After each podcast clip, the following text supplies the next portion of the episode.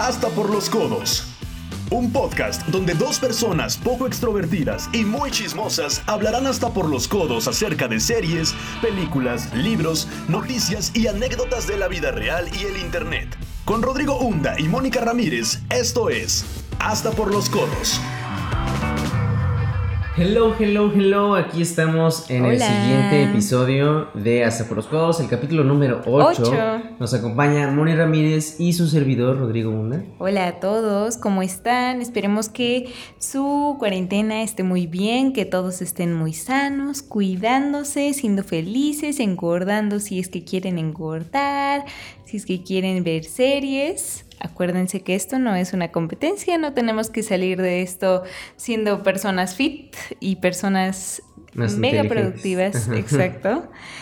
Eh, y Ro, ¿cómo estás tú? Muy bien, muy bien. Nuestra, bueno, ya esta cuarentena se está volviendo un poco estresante el estar en casa todo el Ay, tiempo, sí. no poder salir. Pero pues bueno, ahora sí que hay que aprovechar para, para retomar las series que no hemos visto, Hasta las películas que no hemos visto, los libros Tenemos que queremos mes. leer.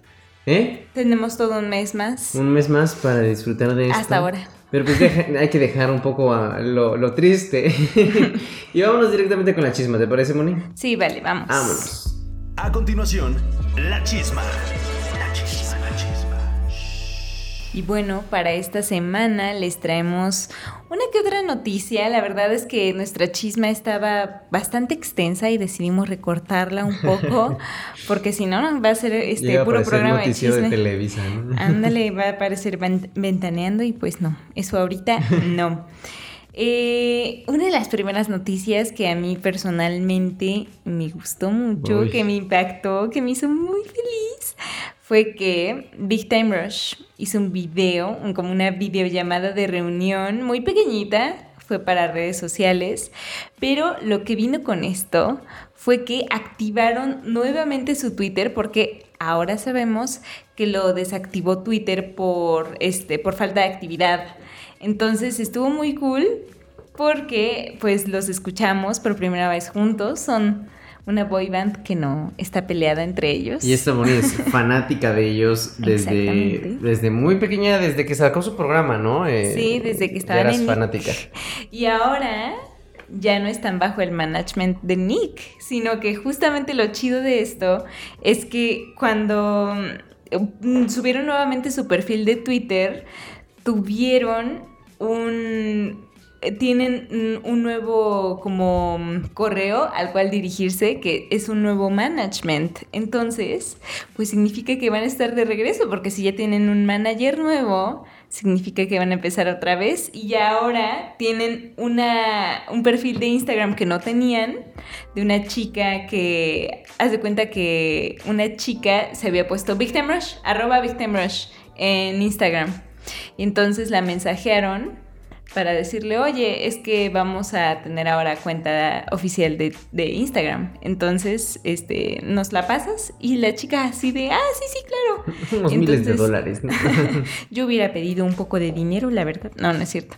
Entonces, pues ahora se sabe que también hay, o sea, que ya están reactivando todo porque van a estar de regreso. Entonces, Pues estoy lo que se supone, claro. Ahorita en la cuarentena es donde muchas bandas se han reunido. Este, creo que también este, los Backstreet Boys se reunieron. Mm. E- Eso está muy padre porque pues es un tiempo en que la gente necesita como algo de ánimo. Y pues las bandas que se separaron hace mucho lo están haciendo y pues Big Time Rush es una de ellas. También está la suposición, el rumor, la sospecha de que One Direction también. Obviamente recuerdo que hace unos capítulos hablábamos acerca de este debate entre cuál era mejor, One Direction o Big Time Rush. Entonces pues ya veremos cuál regresa y cuál regresa ¿Cuál con regresa más con fuerza. mejor música? Pero yo estoy muy segura de que One Direction jamás va a regresar. Lamento decepcionarlos. Pero están demasiado peleados para eso. Ya veremos. Pero bueno, vámonos con la siguiente noticia, Moni. ¿Qué hay? Sí, en esta, eh, creo que sí fue un poco viral esta noticia. Am, John Krasinski tiene como un nuevo programa en redes sociales el cual se llama Some Good News, y decidió realizar un prom, un baile de graduación para aquellos que no van a tener baile de graduación este año debido al, virus. Entonces eh, decidió hacer uno digitalmente y hizo una invitación al mundo del Internet a estos chavos de ya sea de prepa, de universidad, de secundaria, que quisieran vestirse para la ocasión, ya aprovechando que ya tenían su su smoking o sus vestidos que ya habían pedido y bailar. Eh, hubo un live stream en Instagram de un DJ y también John Krasinski estuvo como hosteando este prom y algunos de los invitados especiales fueron Billie Eilish, los Jonas Brothers y Chance the Rapper. Entonces estuvo muy cool junto con... ¿Quién también estuvo? Tú sabes quién también estuvo. Amigo de John Krasinski, de The Office. Michael, bueno. No, Rain Wilson. Rain Wilson, sí, cierto. yo, como que es este Dwight. Dwight, sí, la verdad es que a mí me está pareciendo fantástica esta nueva, esta idea que surgió, que surgió por parte de John Krasinski. Eh, para los que no ubiquen a John Krasinski, este, pues él es actor, bueno, salió a la fama por la serie de The Office, pero actualmente tuvo su producción en las películas súper aclamadas un lugar en silencio, que ya iba a tener su segunda parte. Quiet Place. Pero la verdad es que me parece muy, muy buena la idea. Ahora sí que saca los ánimos y la verdad es que ha sabido sacarle provecho. Y hubo mucha gente que sí envió sus videos y que estaban ahí en el live stream. Eso, está muy padre, ¿verdad? Une mucho a la gente y son noticias. Ahora sí, como es el título del noticiero, son good news, algunas buenas noticias es lo que necesitamos en estos tiempos de, de, pandemia, ¿no? Sí. Y nos vamos con la siguiente noticia, que se volvió aquí en México viral, pero viral a más no poder. Es un video de Anaí, para los que no conocen, Anaí es una actriz que salió en Rebelde, RBD.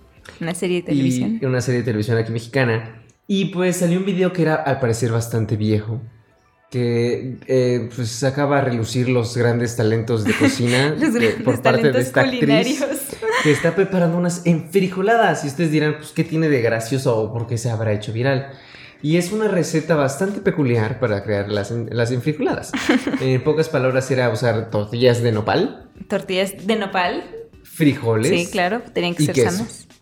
Y la gran receta era poner las tortillas echarles frijol encima y encima queso. Y ya tenías tus sabrosas y deliciosas y nutritivas en Bajas en calorías porque no tenían relleno. Entonces, este, pues se volvió viral porque obviamente ese no es el eh, no es la receta exacta pues, o correcta de, preparar este platillo. Y pues la verdad es que nadie se esperaba estos videos eh, porque nunca salieron al aire. ¿Sabes qué? Lo, lo mejor de esto es que ni siquiera ahí buscó como subirlo. O sea, alguien en internet dijo, miren esto, jajajaja. Que era un video viejo que tenían ahí en una página web o algo así, entendí. Entonces, pues ella dijo, ah, bueno, pues muchas gracias por esto. Ahora vayan a donar en estos lados, no sé qué. Sí, aprovechó el, que se este, hiciera viral, ¿no? Y pues en otras noticias también, y ya para terminar con la chisma, para irnos un poco rápido. Salió hace, bueno, hoy estamos a sábado, creo que fue el día de ayer, viernes que surgió el Gattelman. Eh, Gatel, Gatelman, pero es que es gringo. Es gringo. Sí, es más, tiene que sonar más ¿No? Entonces, eh, bueno, Gatel es el, el encargado de. El subsecretario, el subsecretario de, salud. que está ahorita a cargo de informar a la población acerca de todo lo sucedido con el COVID-19. Muy valiente, por cierto, por eh, hacer eso. Sí, muy paciente, aparte. Sí. Eh, y pues en Twitter, el día de ayer, un niño publicó una. Bueno, la madre de un niño publicó una imagen que había dibujado el, mm. niño, donde era Gatel este, como superhéroe y disparándole al COVID, ¿no? Entonces, este, mm. ya este Gatel le contestó que muchas gracias, que eso es lo que le da fuerza para seguir combatiendo la pandemia. Entonces nos pareció muy, digno de compartir, muy bonito. Ahora sí que sabemos que la política y el gobierno no es precisamente lo que tenemos mejor en el país, pero ahora sí que la unión entre todos nosotros como población es lo que vale la pena, ¿no? A mí me da mucha curiosidad, por ejemplo, cómo, cómo es que los niños estarán viendo esto, porque, o sea, no recuerdo muy bien cómo yo veía la influenza en su momento, en 2009, creo. Yo recuerdo nada más, ah, me voy a quedar en casa sin clases, vacaciones. O sea, uno como niño tal vez lo vea así, ¿no? Pero... Cuando, no entiendes las repercusiones que puede sí, exacto, tener. No entiendes qué está pasando y simplemente pues tú ves que hay esta persona que algo que había escuchado en algún podcast fue que justamente hay gente que tiene mm, que ahora pues ya saben que ha surgido como un crush por Ah, sí. López Gatel, que todas están enamoradas de El él. Sugar Daddy de que todos quieren. ¿no? de todo México. y este, y realmente, según esto, es como muy psicológico, porque como es una persona, es la única persona que ha salido a dar la cara como tal, Claro. quien nos informa y quien nos está diciendo cómo protegernos. Pues de alguna forma surge un crush porque nos está protegiendo, ¿sabes? Entonces Claro. tienes como que ese, o sea, a- aparte de daddy issues que llegan a tener, Empatía, ¿no? Como cariño por esa persona. Ajá, tienes cariño, como que llegues a desarrollar un cariño porque te está protegiendo, sientes que su sí está protección. haciendo algo, ¿no? Y- Entonces, sí, y yo siento que eso también se puede ver reflejado en los niños en ese sentido, Claro. en que lo vean como alguien a quien admirar, ¿no? Alguien, como un, super- como un superhéroe, justamente Claro. como lo ve este niño. Pues sí, León. la verdad es que es algo muy bonito que queríamos mencionar aquí en el Les podcast. vamos a poner esa Les vamos a mostrar la imagen, claro, de el Gatelman. bonito dibujo. Y pues, Eso fue todo por Eso la fue todo chisma. la chisma. Pero todavía no acaba el podcast. no, vámonos con el tema. Apenas que vamos a empezar. Hoy tenemos un tema que la verdad ayer lo propuso Moni y me encantó. O sea, soné muy fresa, perdónenme. Este, Siempre. es un tema eh, que Moni y yo disfrutamos bastante, eh, que hemos tenido nuestras experiencias con este tema. Y pues el tema, ya repetí muchas veces la palabra tema, lo siento, pero es que es el tema, es de los libros. Sí, como vieron en el título, son 23 nuestras experiencias lectores. El 23 de abril fue el día del libro y pues estuvimos platicando ese día acerca de nuestros libros favoritos y creímos y pensamos que ustedes también podrían, no sé, encontrar algunas nuevas lectoras de este podcast y al mismo tiempo recordar cuando leían libros de pequeño y cuáles libros y qué causó en ustedes la lectura. O si leen ahorita cuáles son como los libros que realmente están disfrutando, los que dicen, ¿sabes qué? Este libro me está marcando mucho, yo sé que va a ser muy especial para mí cuando vuelva como a recordar esos momentos, ¿no? Y yo como fanático de la lectura, y ya saben de mi blog, Cartas de un lector, aquí publicidad sin pagar, Como siempre. Pues la verdad es que me gustó mucho y pues Moni, ¿qué tal si empezamos? Cada uno va a platicar Ok. acerca del inicio en su vida lectora, desde pequeñito hasta, hasta que lo, lo dejamos algún tiempo. A ver, Moni, te empieza. Ok, creo que pues puedo empezar hablando de mi primera fase, que yo creo que desde muy pequeña la escuela siempre busca como inculcarnos la lectura de alguna forma. Y lo que a mí me gustaba mucho de mi escuela es que no solamente eh, cumplían con esta parte de la SEP de, ok, sí, los libros de lectura que vienen en el libro español, como Paco el Chato y cosas así, em, que venían, pues ya saben, en este libro de español que tenía como el perrito Ah, sí, en su el perrito, ¿no? Este, aparte de esto y de libros que tendríamos que llegar a comprar como cuando teníamos que comprar todos los útiles y esto, en la escuela también teníamos semanas culturales donde vendían libros y también teníamos como una pequeña feria de libro en el que iban editoriales a, a la escuela y se hacía como un pasillo muy grande en el que podíamos como checarlo y era más como por por querer leer, o sea, no nos decían, tienen que comprar un libro aquí, no, era simplemente como por fomentar el hábito y pues veíamos libros muy interesantes y ahora que, ahora sí que los papás sí nos compraban esos libros precisamente como para fomentar el hábito, aunque fuera un libro así como de ilustraciones nada más o de dinosaurios o de actividades, sí nos, o sea, como que sí intentaban fomentarlo de alguna forma y eso a mí me gustaba mucho. Yo los libros que comencé a leer más justo por la escuela fueron estos libros del barco de vapor, Mm, que no sé si recuerdas Sí. este editorial, Ro. bastante. Entonces tiene como para diferentes edades y creo que los primeros son azulitos, claro, que son para como niños Sí. Pequeños, como de siguientes 6 a eran 11. Naranjas, ¿no? eran rojos, creo. No, sí, naranjas. Naranjas y los demás Y grandes los- eran ajá, rojos. los más grandes eran rojos. Y justamente yo como que empecé con estos libros del barco de vapor. Recuerdo uno que se llamaba Matrioska, que me gustaba mucho. Y mm, así varios, eh, hasta que en secundaria comencé a leer una serie de libros que me gustó mucho, que se llama Inseparables, que es pues un libro muy para niñas pubertas, la verdad. Este, estaba muy bonito, se relacionaban las historias y era una, una saga, yo creo que tenía como ocho libros, una cosa así. Y también algunos de los que leí en primaria eran unos libros que se llaman Crea tu aventura Uf, o como. Escoge tu aventura. Y en esos era muy padre porque pues como no era una lectura lineal, era muy chido que dijera como, ok, tienes dos opciones, este, ve a la página 14 si tomas la pistola o ve a la página no sé qué si quieres este, caminar o no sé, algo así. Entonces e, era muy cool porque pues era una lectura diferente y, y pues muy padre. Que era, que era lo padre, ¿no? Sí, sí, sí. Y luego ya en la adolescencia, justamente también en secundaria, empecé a leer Los Juegos del Hambre, que fue pues un fenómeno bastante grande. Grande, un fenómeno mundial que la verdad sacudió a todo mundo y que creo que, pues, yo conozco que la mayoría de las personas o amistades que he tenido lo han leído, o al menos han visto las películas. Y pues empecé a leer como más libros de literatura juvenil, empecé a leer a John Green también, que se volvió súper famoso por Bajo la misma estrella. Y bueno, ahorita en la universidad ya dejé de leer por, yo digo que por tiempo, Rodrigo tiene ahí una filosofía del tiempo, que si hay tiempo para leer. Sí. Siempre. Ya llegaré a eso. Pero yo digo que eh, he dejado de leer por tiempo, por, por cansancio, por ganas, porque ya no me siento como tan inspirada a continuar con las lecturas. Pero también tuvieron mucho que ver las series que era mucho más Llegó fácil. mucho entretenimiento, ¿no? Sí, la verdad es que me, me, picaba más con las series y fueron lo que me apartó mucho de la lectura.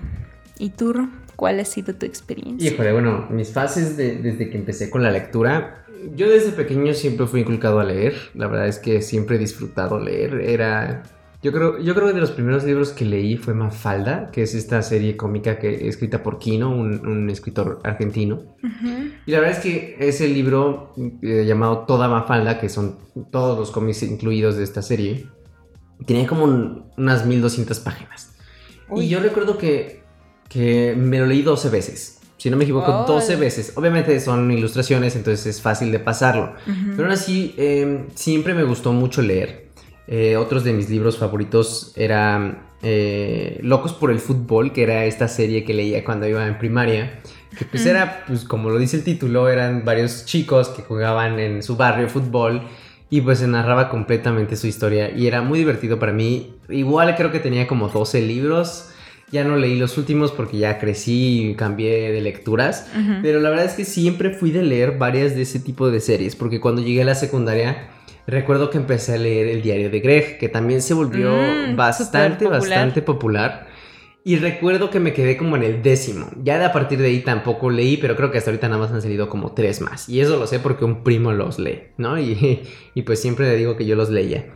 Y pues Creo que algunos de los libros que más me impactaron cuando yo era pequeño era el libro Salvaje, que, es, que hasta ahora sigue siendo uno de mis libros favoritos. Es un, es un increíble libro de Juan Villoro, así es. Y al mismo tiempo también uno que se llamaba Clubes Rivales. La verdad es que estas, estas, estas lecturas donde eran eh, grupitos que iban a, a, a ponerse retos o a descubrir nuevas cosas, eran cosas que me apasionaban. Y la verdad es que era muy padre. y, justo lo que mencionas de, los libros del barco de vapor, yo recuerdo cuando iba a Gandhi, me decía mi papá, escoge un libro. Y, uno, y yo me acuerdo llegar al, librero de todos los libros, este, tanto azules, naranjas y rojos, y yo los veía como una gigantesca biblioteca sin saber cuál elegir. Pero recuerdo mucho el color naranja, o sea, yo siento que me enfocaba más en los de color naranja. Mm. Y era muy padre, era muy bonito porque era como la emoción de ir por más libros de, una nueva historia, ¿no? Y, les digo, por eso es que yo sigo eh, bastante mm, animado a leer, pero pues llegó un punto en... Ah, bueno, además, siento que de pequeños leíamos más, pues, como tú dices, tanto porque fomentaban un poco más la lectura, tanto como no teníamos tantas distracciones. Eh, cuando éramos pequeños no teníamos celulares tan tecnológicos como los hay ahora, tal vez no teníamos tantos videojuegos, este, si mucho a veces podías ir a jugar a la calle y jugabas este fútbol con tus amigos o, o en alguna actividad. Sí, no éramos tanto de estar en la tecnología y es precisamente por eso que teníamos un poco más tiempo o más ganas de, leer, ¿no? Yo pasaba horas este, leyendo y, y pues no recuerdo distraerme con muchas cosas, que era lo principal. Y pues ya cuando llegué más o menos al final de la secundaria fue cuando me alejé un poco de la lectura. Ya cuando llegué a prepa definitivamente lo solté por, por pues tanto tiempo como distracciones. Porque sí, tenía bastante tarea, pero al mismo tiempo era porque ya como tú me distraía con películas o con series o con videojuegos o con mi más grande vicio en ese entonces que era YouTube. Entonces, pues así fue más o menos mi inicio en la lectura y cuando me tuve, pero, pero sí. Cuando comentaste lo de ver como una gran biblioteca, justamente creo que algo que me ayudaba a mí mucho era que en la escuela teníamos una, una muy buena biblioteca. O sea, la verdad, los, los títulos que teníamos eran muy buenos. Yo incluso llegaba a agarrar este enciclopedias de animales que me gustaban y me ponía a leer como un buen de facts sobre estos animales. O si tenía justo así fue como descubrí esta serie de inseparables la tenía en la biblioteca de la escuela entonces, pues la verdad es que las bibliotecas de las escuelas sirven mucho si tienen alguna biblioteca en su universidad, en su escuela. No solamente busquen también, o sea, los libros que necesitan para sus clases, sino también se pueden encontrar con muchos libros de ficción que les puedan gustar. Yo la verdad tengo muchísimas ganas de volver como a la biblioteca de mi escuela. O sea, siento que sí podría ir y ver los libros y leerlos ahí, pero pues ya será cuestión de que en un tiempo lo puede hacer. En fin, vámonos con la siguiente parte de este podcast, que es los libros que nos regresaron a la lectura.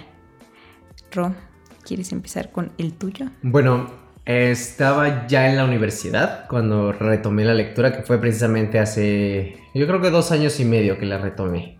Leve al principio, y después fue que inicié con mis retos de lectura pero fue aproximadamente en tercer semestre de universidad. No recuerdo específico el semestre, pero fue que en una clase nos dejaron leer un libro titulado Nada, que ya se ha comentado mm. antes aquí en el podcast.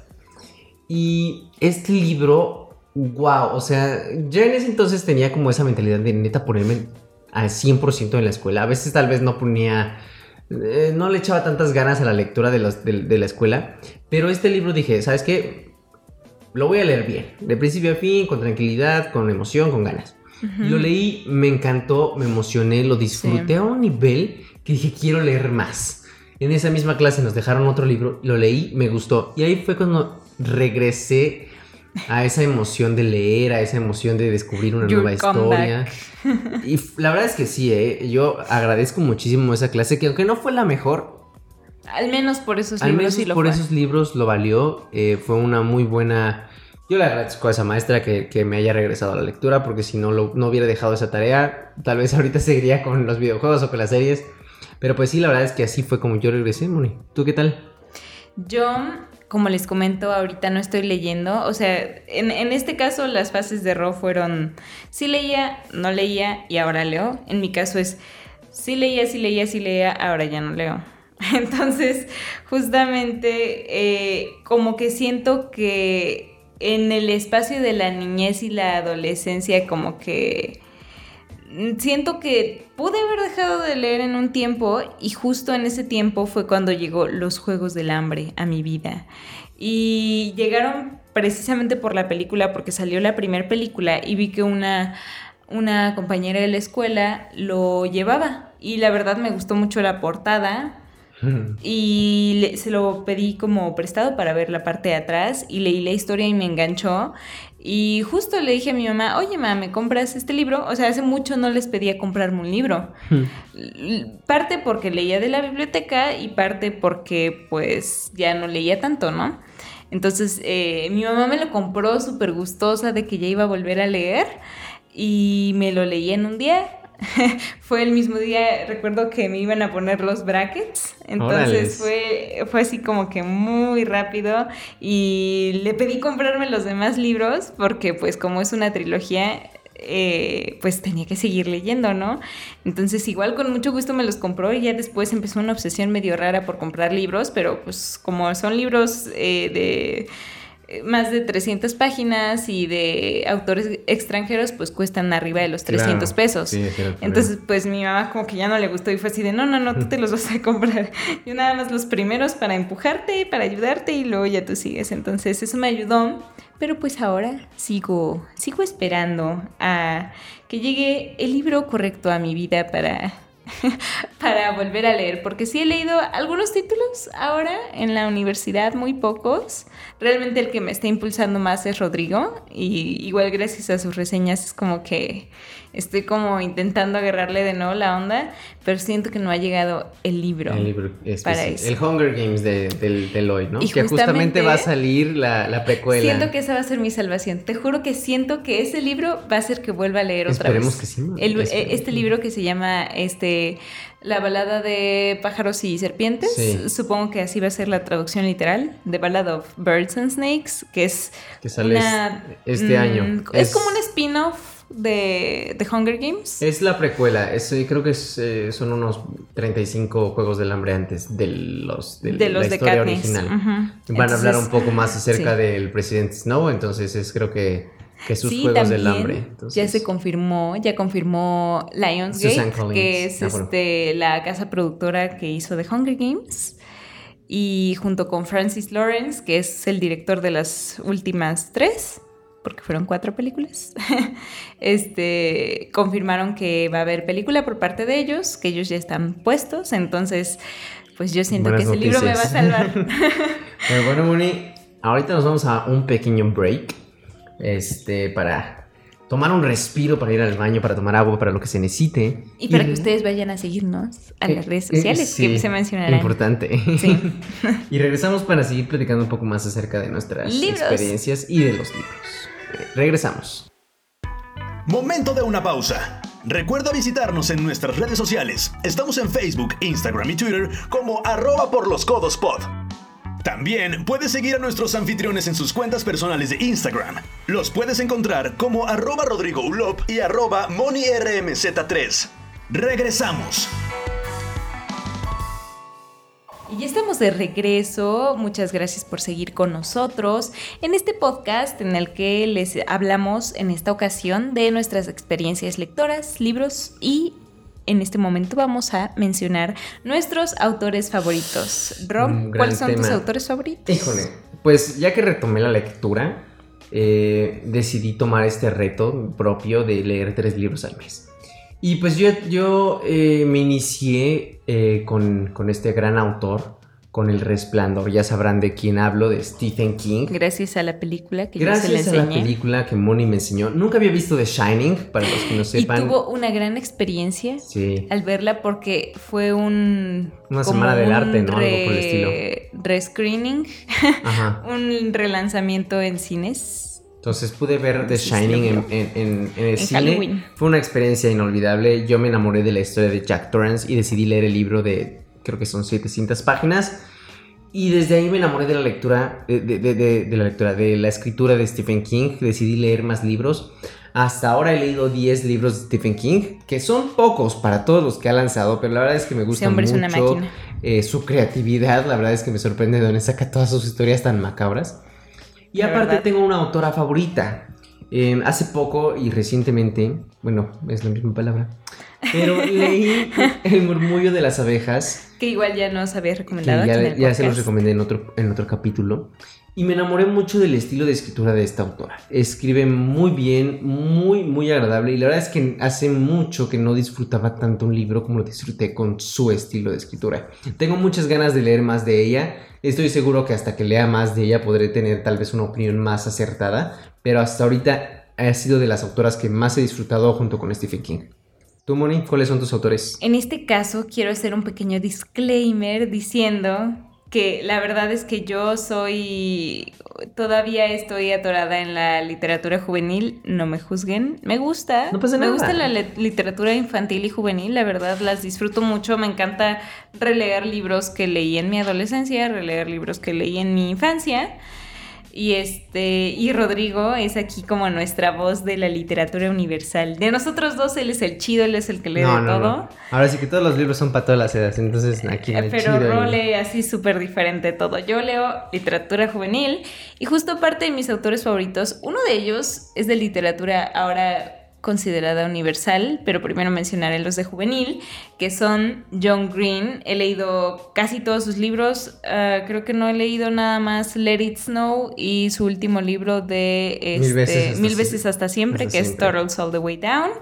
También tengo ganas de leer el libro de su hermano Hank Green, pero bueno, ese es otro tema. A mí John Green me gusta muchísimo porque mm, tiene una voz diferente o sea, a pesar, su estilo es el mismo, pero tiene una voz diferente para todos sus diferentes em, personajes protagonistas.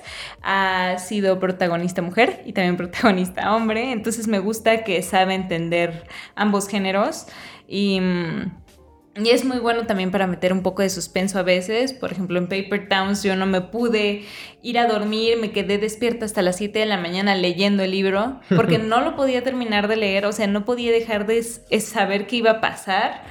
Y eso fue muy cool, fue la primera vez que me quedé despierta, así que me eché toda la noche leyendo un libro para poder acabarlo. Entonces siento que parte de eso fue que me enganchó mucho su estilo de lectura. Y pues como les mencioné, Los Juegos del Hambre fue como quien me rescató. Entonces obviamente Susan Collins tenía que estar ahí. Tiene una magia increíble para hacerte caer en este mundo y creértela y no sé, que, que, te, que te quedes inmerso en toda esta aventura de Katniss y también pues pues sí, o sea, todos esos personajes, ese mundo en sí, crearlo, cómo hace estas combinaciones de reality shows y guerra, es muy increíble. Y bueno, el autor de literatura universal, que también me gusta mucho, que es parte de mis autores favoritos, tengo muchos.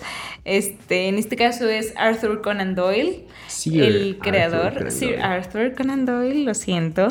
Eh, este hombre es un... ¡Ay!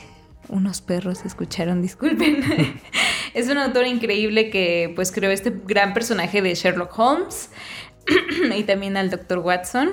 Eh, me gustan mucho sus aventuras, he leído algunas de sus historias eh, como recopilaciones. Eh, tengo una colección como de siete libros que están como todas sus obras y he leído tres de ellos que vienen varias de sus aventuras. Entonces, pues la verdad a mí me encanta, igual que me encanta la serie y creo que como que hacen un sentido perfecto y pues por eso también es uno de mis autores favoritos. está perfecto. La verdad es que esos son grandes autores y pues sí, ahora sí que sean para juveniles o sean en literatura universal, todos estos autores tienen un gran talento y la verdad es que han sabido llegar a su público y han sabido captivarlo, que eso es lo más importante. Pero nos vamos a ir a un punto también bastante importante. Ya, eso es como los Oscars, ¿no? Las nominaciones de los autores. Ahora nos vamos con lo importante. ¿Cuáles son nuestros libros, favoritos? Y es todo un tema. A ver, pero a ver, Moni, tú empieza.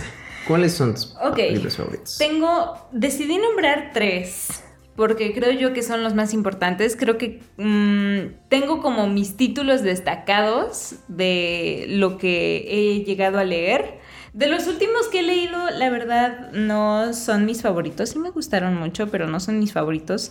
Uno de ellos, de los que está como en un intermedio entre prepa y universidad, está Persona Normal por Benito Taibo que es una historia bastante, pues no tiene, es, demasiado realista, porque no tiene mundos extraños, fantasía, no es una distopía. Es un libro bastante bueno que les recomiendo mucho. Es una historia como es se ha llegado a decir que es básicamente la copia del libro salvaje de Juan Villoro. Sí se parece mucho por este sentido en el que tiene al tío que ayuda a leer al sobrino, que lo mete como este mundo de los libros. Pero en este caso siento que persona normal es más adulto, es más disfrutable. Y pues a mí me gusta mucho y yo tengo mi libro firmado por Benito porque lo conocí. Pero bueno, esa es otra historia para otro día. Pero un gran orgullo. Eh, y bueno, también uno de mis libros favoritos, como les había recomendado la vez anterior, es Nada de Jan Teller.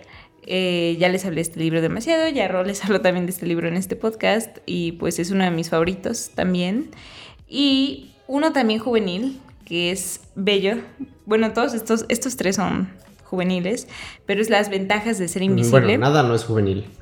Sí, es literatura juvenil. Aplica como juvenil. Sí, justamente leí como, creo que es, no el prólogo, como la última parte, como de agradecimientos, creo. Y ella dice que la editorial la buscó para hacer un libro de literatura juvenil, un Mira libro juvenil, y entonces ella les dijo, oigan, ¿puedo hacerlo como un poco oscuro? Y le dijeron, sí, y ya después lo prohibieron en algunos países. Sí, pero, Pero, bueno. pero bueno, las ventajas de ser invisible de Stephen Chbosky, eh, que había estado desaparecido mucho tiempo y hasta ahora volvió con otra nueva novela. Pero bueno, las ventajas de ser invisible es el libro para que cualquier adolescente debió de haber leído en su tiempo, si no están a tiempo de volver a leerlo. Increíble, hermoso y creo que estará mal que recomiende ver la película, pero no, porque realmente la película es muy buena y me gustaría también decirles que, pues el director es Stephen Chbosky también, él hizo el guion, la adaptación, entonces es una mm, adaptación fidedigna, hermosa, ¡mua! Chevskis. ¿Y tú, ¿Y tú, Rodrigo, cuáles son tus libros favoritos? mis libros favoritos. Uno de ellos ya los mencioné, que es El murmullo de las abejas. Ya no voy a comentar más de él, pero ya se los he platicado. Es un libro increíble, maravilloso y está en mis favoritos. Otro que yo creo que es el número uno. No me gusta enumerarlos porque los disfruto todos por igual. Pero, Pero este creo que es mi número uno, que es Ensayo sobre la ceguera de José Saramago. Una belleza, una escritura perfecta, maravillosa, entretenida. La verdad es que esta lectura me llamó mucho desde que leí la sinopsis, que era de que todo el mundo se vuelve ciego. Y, y la verdad es que como es una pandemia que sucede dentro del libro, pues queda perfecta para leer en estas épocas, en estas temporadas. Y ese es de mi, ese creo que está en el top de mis libros favoritos, pero tengo otros dos juveniles cuando leí cuando estaba eh, joven. chavo. Chavo, chavito, ¿no? Y es el libro salvaje que igual ya se los comenté. eh, es acerca de un tío que quiere eh, involucrar a su hijo más en el mundo de la lectura. A su sobrino. A su sobrino, perdón, sí, a su sobrino en el mundo de la lectura, pero este, eh, como dice Morin, tal vez es un poco más juvenil porque tiene cosas más ficticias, es un poco más de ficción más allá de un mundo sí, no real. es tan real. Entonces, precisamente está muy imaginativo, muy creativo y es una, dijera Moni, kiss, chef- kiss. chef's kiss. No soy bilingüe como ella. Y el último libro que tengo es de John Green. Looking for Alaska, Buscando Alaska. Es un libro que a mí me encantó cuando lo leí. Lo he releído, bueno. releído como tres veces. Está muy padre, es una aventura extraordinaria leerlo. Muy buenas frases, muy buenos personajes y la historia es simplemente magnífica, muy conmovedora y muy bonita. También es un poco oscura. Un poco oscura, veces. pero la verdad es que John Green sabe, sabe, sabe as- que, hacer cómo, cómo hacer que su público reflexione. Y creo que eso es lo más padre de él, ¿no? Sí, sí, sí, es muy, es muy humano, sus historias son muy, muy humanas y te hacen como comprender situaciones en las que pues probablemente nunca hemos estado. Pero bueno, parte de los libros favoritos nos vamos a ir por una pues como extensión de esta, de esta categoría que son sagas favoritas. Rom, ¿cuáles son tus sagas favoritas? Dale, pues ya que mencioné Stephen Dale, King, como Pitbull. como Pitbull, eh, bueno, Stephen Dale. King tiene una trilogía. eh, que ahora ya técnicamente va a tener más libros. Es Esta trilogía inicia con el libro Mr. Mercedes, que habla acerca de estos personajes que es un, este, un sheriff, bueno, un, ajá, un sheriff, Algo así. eh, que busca a un pues criminal junto con otros dos compañeros. Y tiene esta trilogía eh, de Mr. Mercedes, mm, quien pierde paga, se llama el siguiente y Fin de Guardia es el último. Y la verdad son unos libros que me han gustado bastante. Es muy como de crimen entretenidos. Es- policíaco. Es, es policíaco eh, y crímenes bastante pues, crudos como lo hace Stephen King. Pero la verdad es que es muy padre esa saga, me encanta. Y en la segunda posición se encuentra Hunger Games. Recomendación de Moni, los leí Sí, hace se los- poco. Y se bueno, los hace dos regalé años. también mis libritos. Y sus libros me los regaló. Y Eso es me amor. encantó. La verdad es que ya había visto una, las películas precisamente también por Moni, porque yo la verdad es que nunca me había interesado. No conocía muy bien la historia de Katniss, por de eso hecho, no los, los había leíste visto. en la universidad, no los leíste tan joven como yo. Exactamente, lo le- los leí hace dos años, ya, ya estando en la universidad, y aún así los disfruté bastante, y es por eso que te digo que no importa la edad, los juveniles aplican para cualquier edad. Sí, la verdad. Y esta saga es maravillosa, dijera Moni, está muy bien escrita y la autora sabe cómo movernos, Meterte. cómo intrigarnos. Entonces, ahí entra. ahí leyendo. Justamente también es una de mis sagas favoritas. Aquí coincidimos los dos. Eh, les digo, yo me leí el primer libro en una sentada, el segundo en dos días y el tercero igual creo en dos días. Entonces, en una semana yo me eché estos libros y los he releído, o sea, los he leído en total tres veces. La, la trilogía, o sea, wow. La verdad, creo que incluso le, llegué a leerlo cuatro veces, pero no recuerdo bien. Damn. Pero sí, o sea, cada vez que lo leo me acuerdo y creo que me acordaba del inicio de cada libro, entonces estaba un poco traumada. Pero una de las em, sagas, esta sí es saga porque no me acuerdo cuántos libros tiene, pero la leí en secundaria creo, pero es más como tipo de primaria, son estos libros llamados Fairy Oak de eh, Elisabetta Nome, una cosa así, está raro su apellido, es italiana. Y estos libros son mágicos, tratan sobre hadas y están muy bonitos. Creo que sí eran hadas eran unas eh, gemelitas que se llama Vainilla y Pervinca y eran muy cool porque tenían como sus amigos en el bosque y así y pasan cosas súper fantasiosas. Neta es una lectura muy recomendada, más para niñas, siento yo que sí es más dirigida para niñas, pero igual los niños lo pueden leer y es así, neta la tengo como en mi corazón porque me hacían como meterme en este mundo súper mágico, hermoso y pues sí me gustaron mucho. Mucho, No, mucho los quiero. Y porque tienen unas ilustraciones, Ro, preciosísimas. Y las portadas también son hermosas. Neta, tienen que ver estos libros. Recomendadísimos. Sí. Y nos vamos con el último punto que vamos, que va a tomar un poquito de tiempo, porque son nuestras experiencias con los libros. Ya hemos hablado de nuestras fases, de nuestras lecturas, pero ahora vamos a hablar qué hemos nosotros experimentado con este, con este magnífico hábito, con este magnífico pasatiempo, que es leer. Entonces, Moni, platícanos tus experiencias. Pues ok, creo que ya les platiqué un poco de lo de la biblioteca, que me gustaba mucho ir y tomar libros y ser feliz, porque pues podía rentar los libros, o sea, podías sacarlos y llevártelos a tu casa y ya nada más regresarlos y alguien más los iba a leer de nuevo con estas fichitas donde ponías tu nombre y al menos yo firmaba como con mi matrícula y todo. Era muy bonito, la verdad, me gustaba mucho ir a esta biblioteca porque también tenían espacios para sentarse y todo, entonces, y tenían títulos para todas las edades, entonces eso me gustaba mucho. Creo que incluso una vez leí Clifford, entonces... pues sí. también está en mi biblioteca Sí. Entonces, pues también a mí me, me gusta mucho ir, ir a Gandhi, ver libros. Creo que es algo muy, muy bonito siempre como pasearse y ver qué hay y buscar. Siempre es toda una experiencia ir a una librería. Creo que no he ido como que... Creo que alguna vez fuimos al sótano y cosas así, el péndulo también, pero siento que Gandhi es como que la más... como popular, la más... No sé. Además de que tiene un excelente orden. Sí. a mí me gusta mucho, pero... Son ajá. muy amables siempre. Eh, la verdad es que yo en mi adolescencia leía en PDF, o sea, no había forma de que yo me iba a comprar mis libros, entonces pues los leía en PDF, los buscaba en Facebook.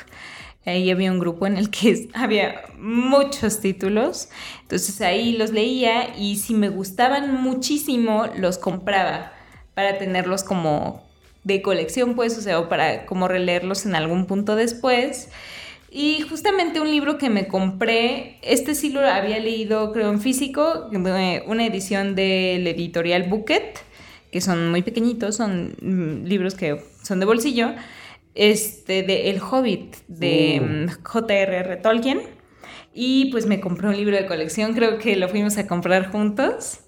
Un libro enorme que me compré que de sí, sí, El sí Hobbit. Está precioso, es el único libro de colección que tengo porque sí me costó bastante caro, pero me gusta mucho, se ve muy padre y lo tengo en su cajita y todo. Este, compré igual como tenía esta obsesión con los juegos del hambre, o sea, eso para mí fue toda una experiencia enorme. Este, tenía los DVDs, bueno, tengo todavía los DVDs y Blu-ray de toda la trilogía. Este, me compré mi sinsajo, el pin de sinsajo que tiene Ah. Katniss, pero se me rompió porque una vez se me cayó y se le rompió su piquito. Pero sí, fue muy triste, pero igual tenía así como un buen de cosas de The Hungry Games, tenía pósters, era incluso este, creadora de contenido para una página de Facebook de los Juegos del Hambre, que de hecho todavía existe, que se llama eh, creo que se llama típico, vas a una panadería y Pita te lanza pan, una cosa así. Era muy buena, eh, de ahí salían varios amigos. Pero era, era muy padre administrarla, teníamos como miles de seguidores. Em, el soundtrack de The Hunger Games, he de decirlo, es parte de mi recomendación de libros. Es una joya, escúchenlo. Y leer los libros mientras escuchas el soundtrack, uff, precioso.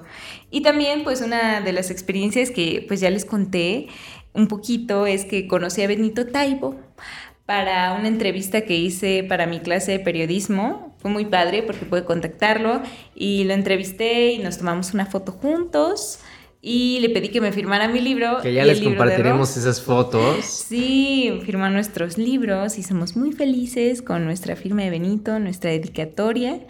Y también una de mis últimas experiencias que nombraré antes de darte la palabra, Ro. Claro. Es que yo tuve la oportunidad de ir a la premier de Cazadores de Sombras, que es una saga de... Mm, ah, se me olvidó su nombre algo Clarice o Clara, una cosa así, ya no me acuerdo el nombre de la autora, discúlpenme, pero eh, fui a esta premier y en la película sale, eh, no me acuerdo el nombre del señor este, no me acuerdo de nada.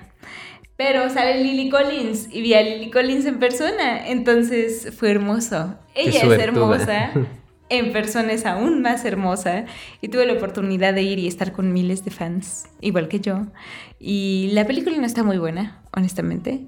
Mm, por eso ya no hicieron las demás, pero pude ir y conocer a Lily Collins. Estuvo muy cool. ¿Y tú, ¿Cuáles son tus experiencias? Bueno, mis experiencias, em, como lo mencionaba Moni, yo y ella disfrutamos bastante de ir a Gandhi. Creo que hace tiempo llegamos a estar una hora completa en Gandhi viendo libros. Sí. Y yo es que a mí me encanta estar por esos pasillos llenos de libros, descubriendo algunos nuevos, a ver cuál me llama la atención, a ver cuál después me compro, a ver cuál, cuál está, se, ve, se ve interesante, qué portada está padre. Y, y, yo recuerdo que hace tiempo tuve la oportunidad de ir a, a Estados Unidos y visitar una de estas este, librerías. que se llaman Barnes Noble que son como el triple de grade de Gandhi y con tres, mil cosas más, ¿no? No, mil pisos. Son, esas son maravillosas. Y, y, en esa sí recuerdo haber estado unas tres horas. Tres horas en esa librería. Y es que es tan increíble ver tantas cosas de películas, de libros, este, es simplemente una experiencia fantástica. Fantástica para fans. fantástica para fans. Y la verdad es que es algo muy padre para mí de estas bibliotecas.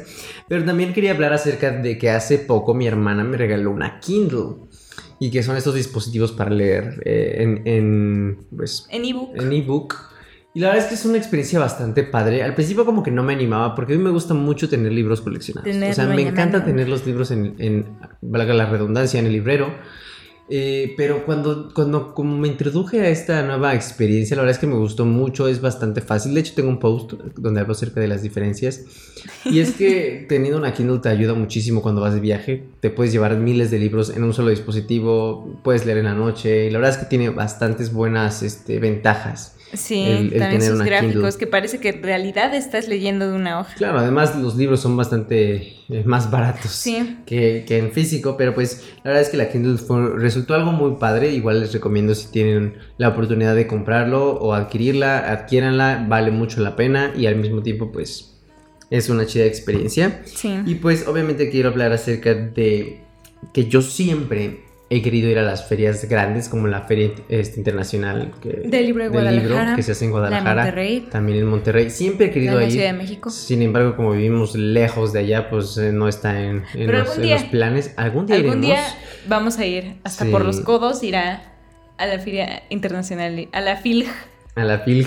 Y la verdad es que siento que vale mucho la pena, son experiencias maravillosas donde conoces a otras personas que también leen, que eso es lo más padre, ¿no? La comunidad. Sí. Y pues nunca he tenido la oportunidad, eh, recuerdo haber ido a ferias aquí en el estado.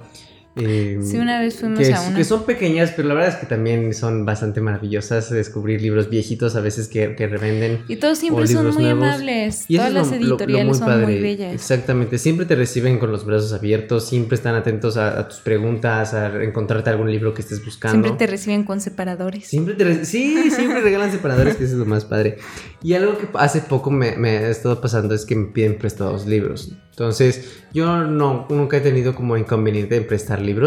Sin embargo, soy muy cuidadoso y siempre como hago mis no me listas, quiere ¿no? prestar uno. Hago mis listas de, de a quién le estoy prestando, a ver cuántos le estoy prestando y, y si me pides otro y todavía tienes unos que no has leído míos, pues oye, a ver qué está pasando, ¿no?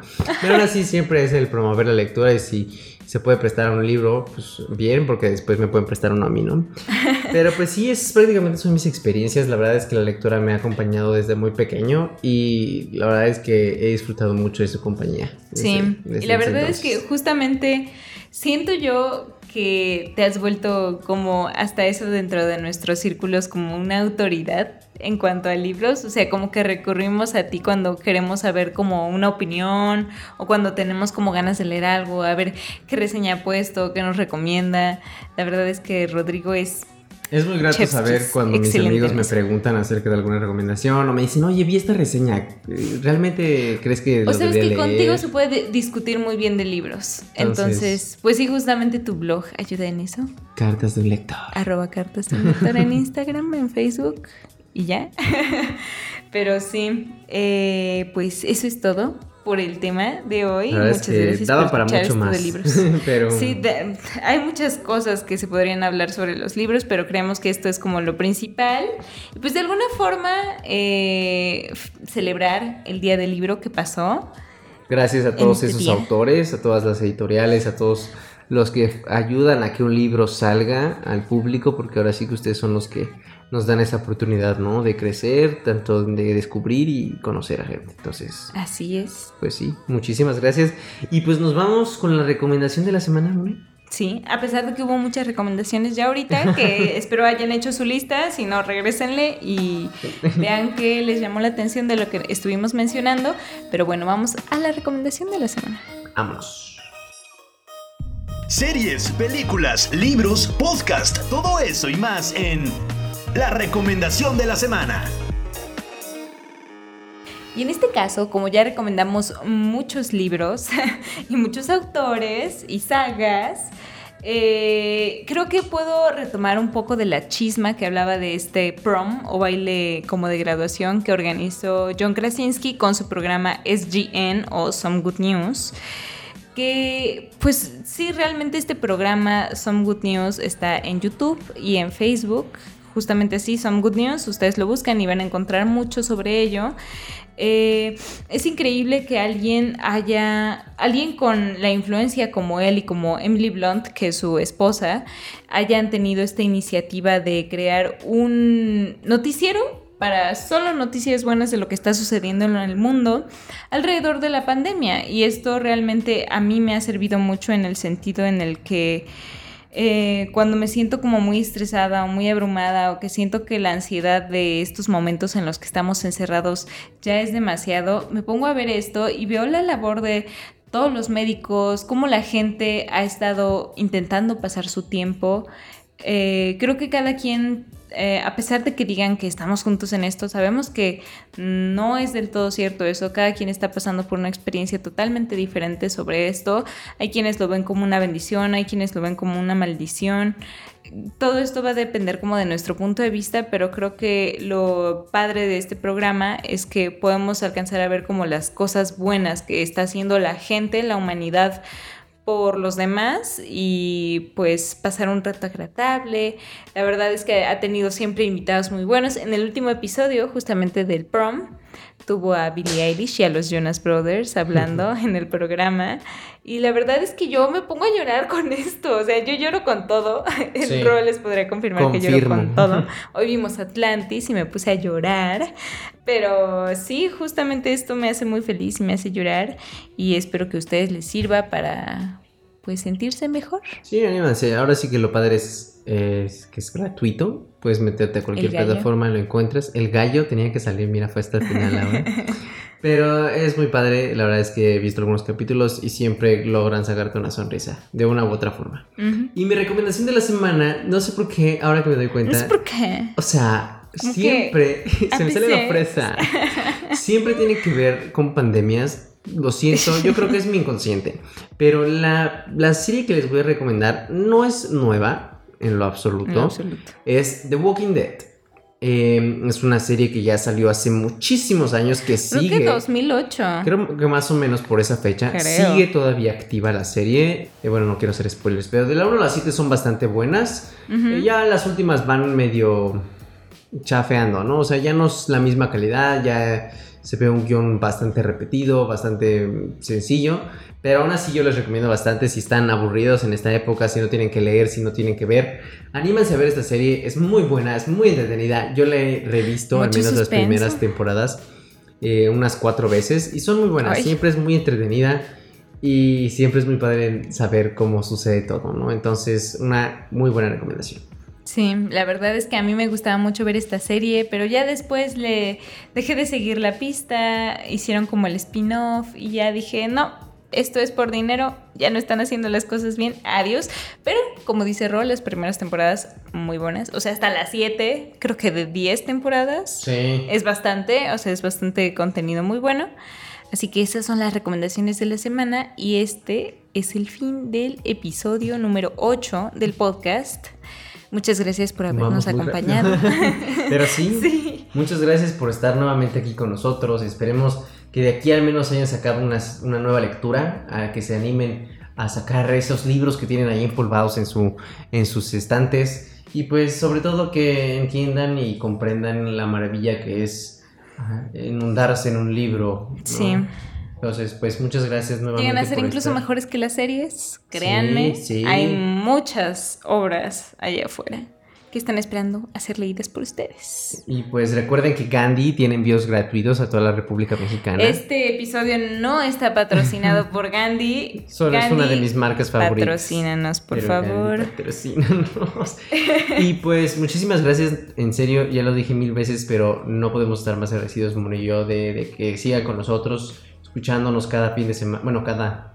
miércoles, semana. Cada semana. Cada día que ustedes lo escuchen, pero cada y semana. pues en serio, gracias por acompañarnos en este viaje. Sí, muchas gracias y pues nos escuchamos en el siguiente episodio, que será el episodio número 9 de Hasta, por, los codos. Adiós. Bye. Hasta por los codos. Muchas gracias por escuchar este podcast. Recuerda seguirnos en nuestras redes sociales. Estamos como arroba por los codos pod. Música por Diego Calzada y voz por Raimundo Camacho. Te esperamos el próximo miércoles para el siguiente episodio de Hasta por los codos.